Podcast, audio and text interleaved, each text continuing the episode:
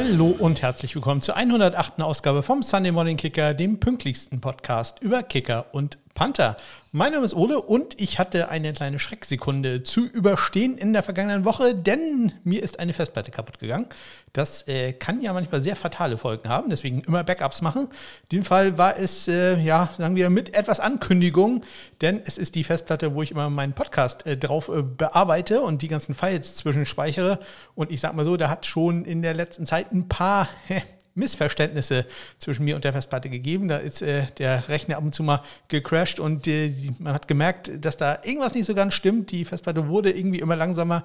Also größere Dateien in mein äh, Audioschneideprogramm reinzuladen, war schon immer ein Abenteuer gewesen in den letzten Wochen und ja, jetzt hat sie sich komplett verabschiedet und ich habe mir gedacht, na, zwar blöd, dass jetzt meine ganzen Podcast-Sachen äh, ja erstmal verloren sind im Daten-Nirvana, aber nicht ganz so schlimm.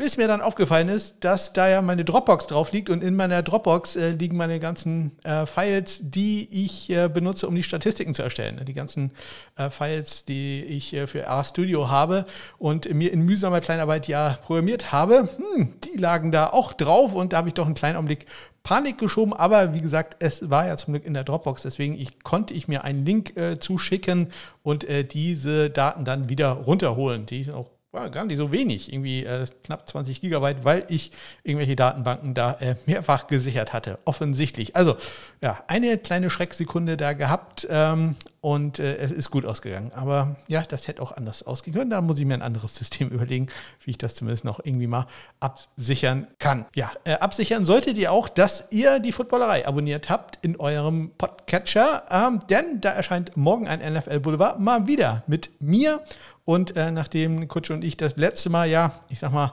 ähm, ja, wenig ernsthafte Themen, nämlich die Colquitt-Brüder und äh, ja, Colquitt-Familie, muss man ja sagen, äh, beleuchtet haben, geht es diesmal um die Frage, warum gibt es eigentlich keine schwarzen Kicker in der NFL? Und ähm, ja, ich habe mal nachgeguckt, natürlich gab es mal schwarze Kicker, es gibt ja Moment auch schwarze Panther beispielsweise in der NFL, aber halt doch extrem wenige. Ich bin auf äh, ich glaube, acht Kicker und sieben Panther gekommen in der Geschichte der NFL, also seit dem Merger. Das ist jetzt nicht besonders viel, um nicht zu sagen, eigentlich nicht existent.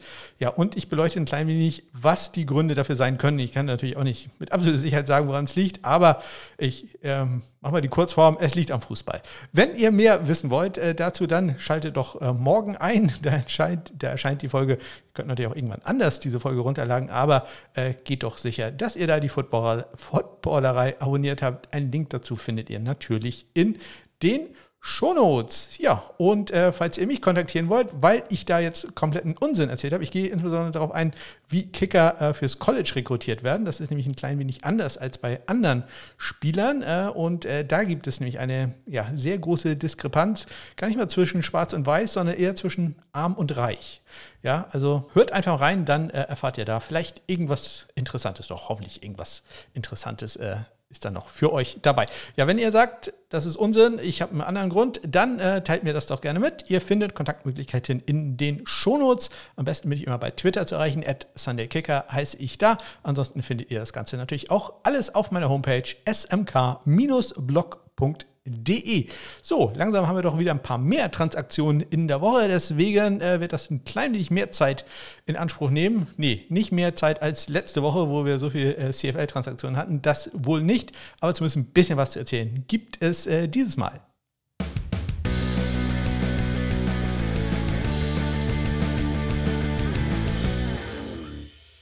Los geht es am vergangenen Dienstag. Da hat Bills Special Teams Coordinator Matthew Smiley ganz klar gemacht, äh, was wichtig ist bei Matt Ariza und bei Matt Haag äh, in der ja, Panther-Schlacht bei den Bills. Er sagt nämlich, first and foremost, both Mats are phenomenal, phenomenal humans.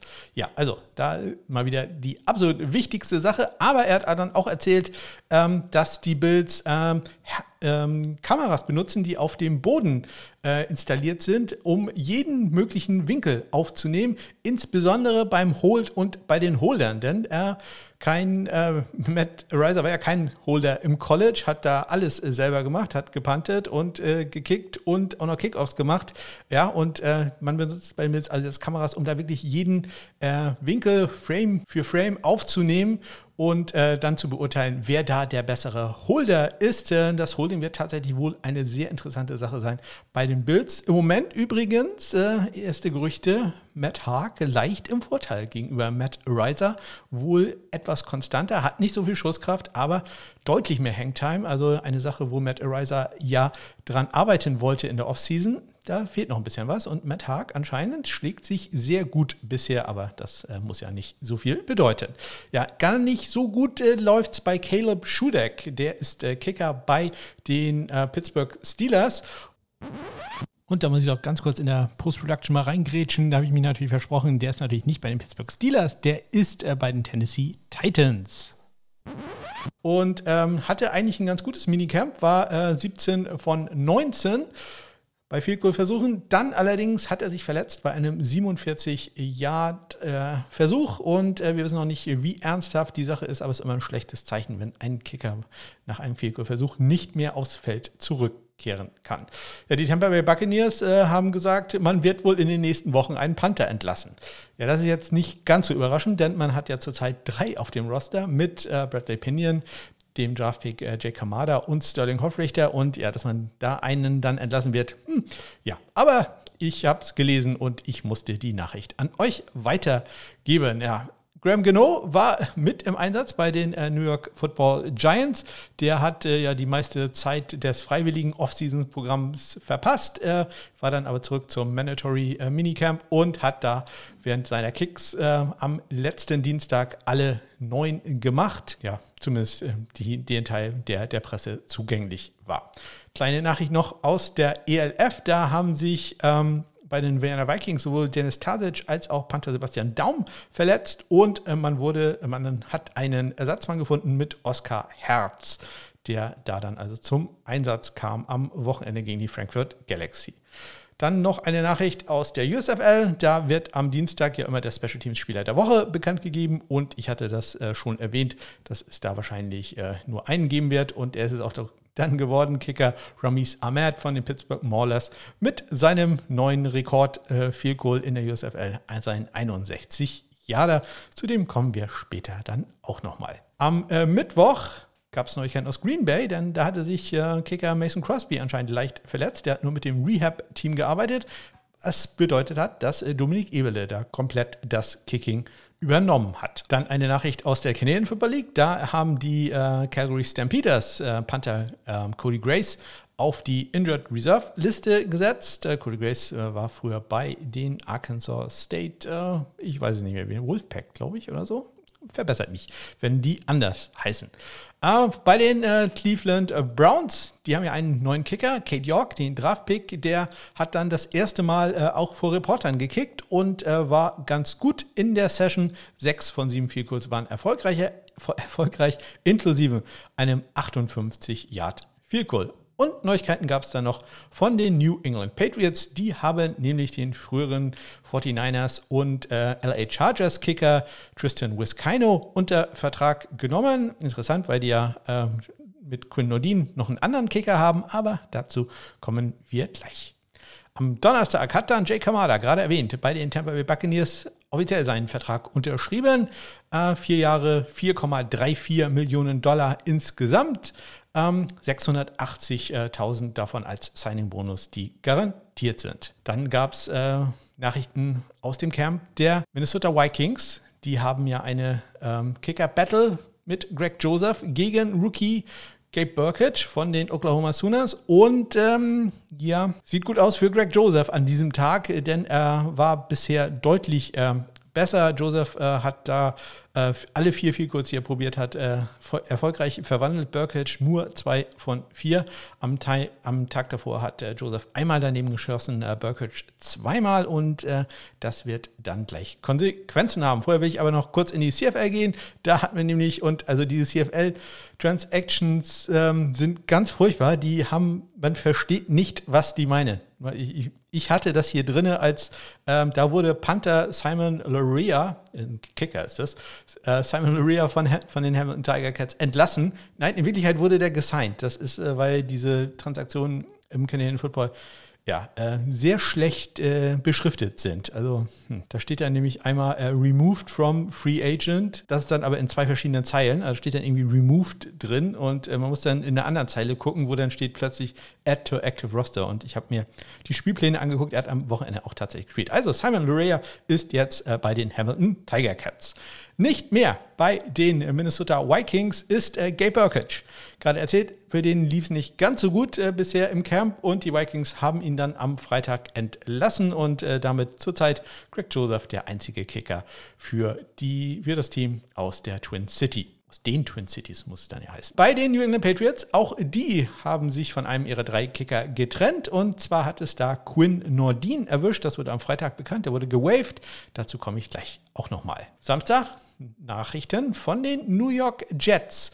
Die haben ja ähm, zwei Kicker, nämlich Eddie Pinheiro und äh, Greg Sörlein, also zwei Veteranen, ähm, die da gegeneinander kämpfen. Und ähm, bisher sagt äh, Brent Boyer, der Special Teams Coordinator, ist das Ganze äh, Hals an Hals, Neck an Neck, tight, also ganz äh, enge Sache. Ja, das Problem ist, äh, schreibt die Athletic, ähm, dass äh, ja bisher keiner davon wirklich sehr beeindruckend war. Also beide nicht äh, sehr gut gewesen und äh, man schreibt sogar, man geht sogar so weit, dass man sagt, äh, es könnte mal wieder so weit sein, dass äh, man zwar zwei Kicker auf dem Roster hat, aber der eigentliche Starting-Kicker für Woche 1 vielleicht noch gar nicht auf dem Roster ist. Also hm, ja, läuft mal wieder nicht so bei den New York Jets. Ja, nicht so gut laufen tut es auch bei Kicker Daniel Carson von den äh, Las Vegas Raiders, allerdings nur beim Werfen. Also äh, man hat äh, ihn wohl gesehen in den Warm-ups, äh, als er probiert hat, ein paar Pässe zu werfen. Und äh, die Reporter sind sich einig, es wird in dieser Woche, äh, in dieser Woche, in diesem Jahr kein Trickspiel zu geben, wo Daniel Carson einen Ball werfen muss. Also das kann Darauf kann der Gegner sich wohl anscheinend schon mal einstellen. Ja, am Sonntag dann Nachrichten von den Green Bay Packers. Die haben nämlich Gabe Burkett, gerade entlassen worden von den Minnesota Vikings, geclaimed.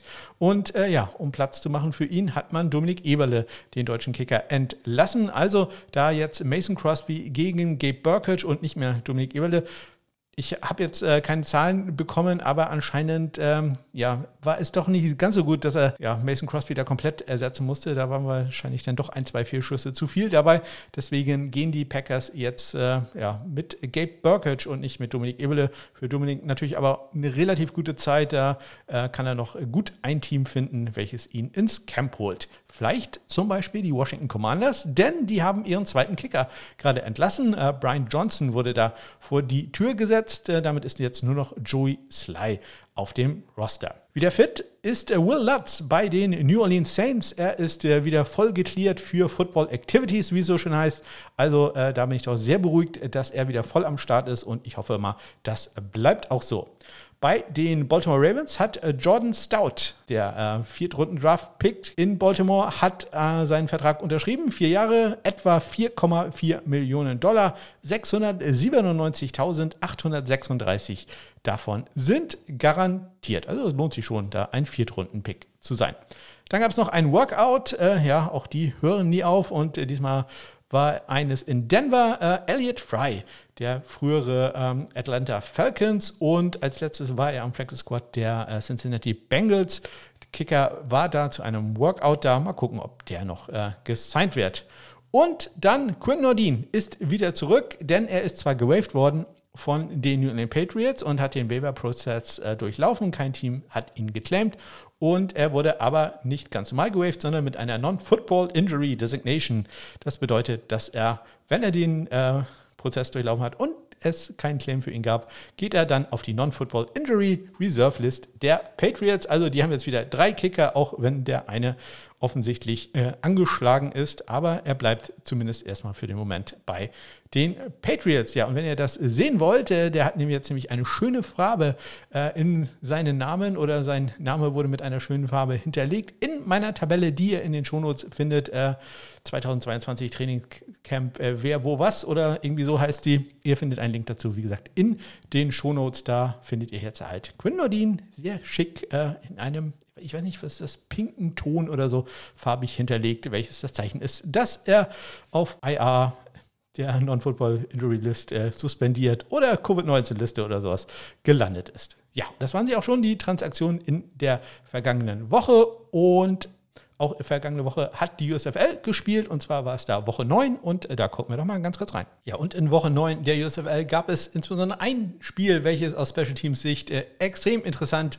äh, war, nämlich das Spiel der Pittsburgh Maulers gegen die Philadelphia Stars, denn da gab es so ziemlich alles, was man sich vorstellen kann. Ein langes Field Goal von Ramis Ahmed aus 58 Yard, einen Pass-Touchdown bei einem Fake Field Goal vom Kicker Ramis Ahmed, dann noch ein Fake Punt. Max Duffy, ja, er ist wieder da. Max Duffy mit einem 19-Yard-Pass zu einem First Down. Also da kann man sich doch äh, nichts anderes wünschen. Nur eine einzige Sache hat gefehlt, nämlich Ramis Ahmed lief doch so super, aber das potenziell Game-Winning Field Goal mit 58 Sekunden noch zu spielen, das setzt er dann aus 49 Yards daneben. Also das äh, ja, sehr schade, sehr, sehr schade, aber ja, so kann es leider da manchmal gehen. Insgesamt die Kicker in Woche 9 der USFL haben 18 Vielkurs probiert, 12 davon waren erfolgreich, also exakt zwei Drittel.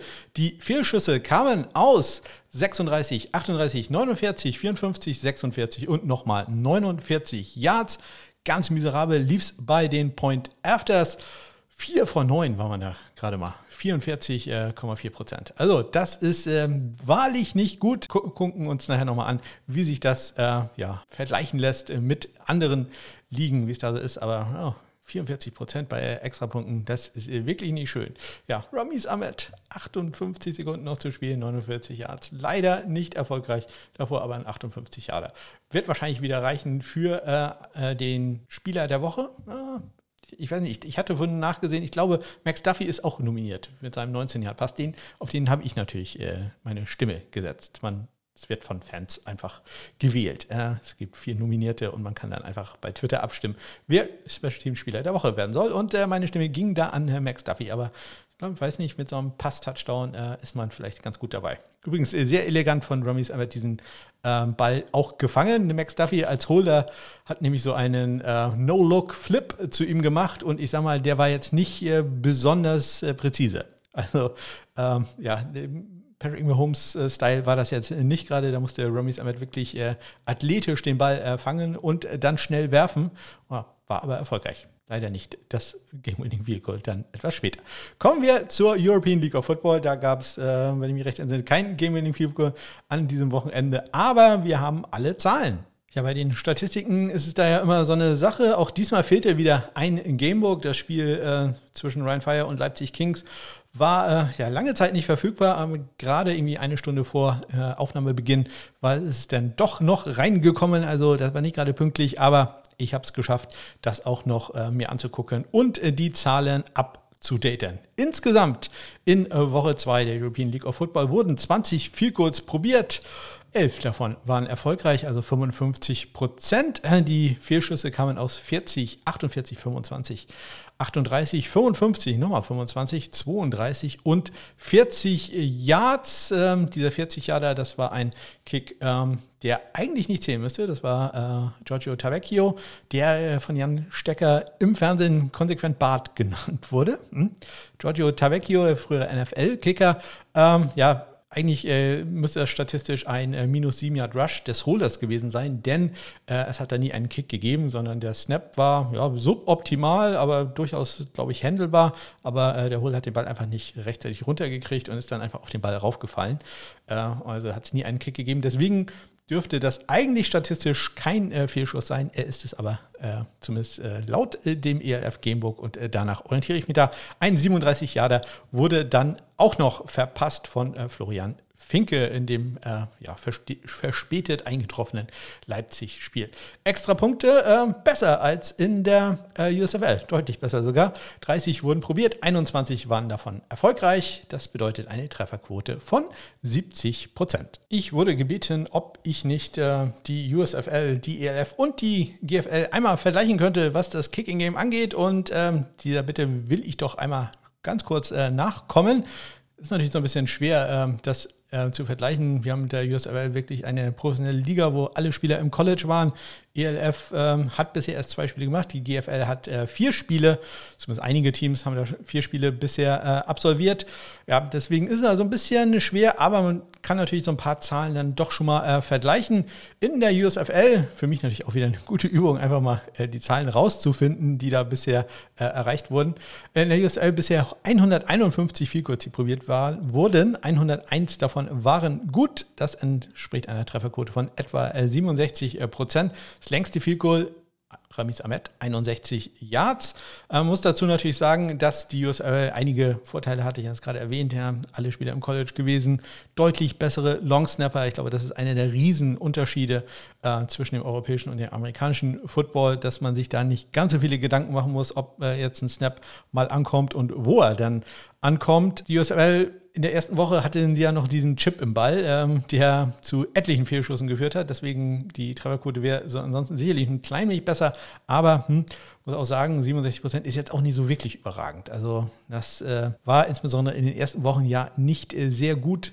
Ja, ich hatte ja immer die Misses erzählt, da waren ja noch etliche Kicks dabei, die ich in der NFL als Critical Miss, also Miss als äh, unter 38 Yards äh, charakterisiert hätte. Das war doch äh, nicht äh, so ganz gut, was da wirklich lief. Mittlerweile läuft es doch etwas besser, abgesehen von Extrapunkten in dieser Woche. Ähm, da wurden insgesamt bisher 137 probiert, 115 waren gut, knapp 84 Prozent sind das. Ja, dann haben wir die European League of Football. Da wurden bisher 39 Vielcodes probiert, 23 davon waren erfolgreich und äh, das entspricht einer Trefferquote von immerhin knapp 60 Prozent. Das längste Ryan Rimmler bisher mit einem 55 Jahre, also ja, 60 Prozent. Hm, geht auch noch deutlich besser, aber wenn wir sehen, USFL, ja, mit äh, College-Kickern College-Holdern, College-Longsnappern auch nur 7, 8 Prozent besser. Also gar nicht mal so schlecht. Natürlich, die äh, Sample Size ist äh, in der ELF noch deutlich geringer. Bei den Extrapunkten, da hat äh, man äh, eine Trefferquote, da würde ich sagen, das, das geht noch. Da ist noch Luft nach oben.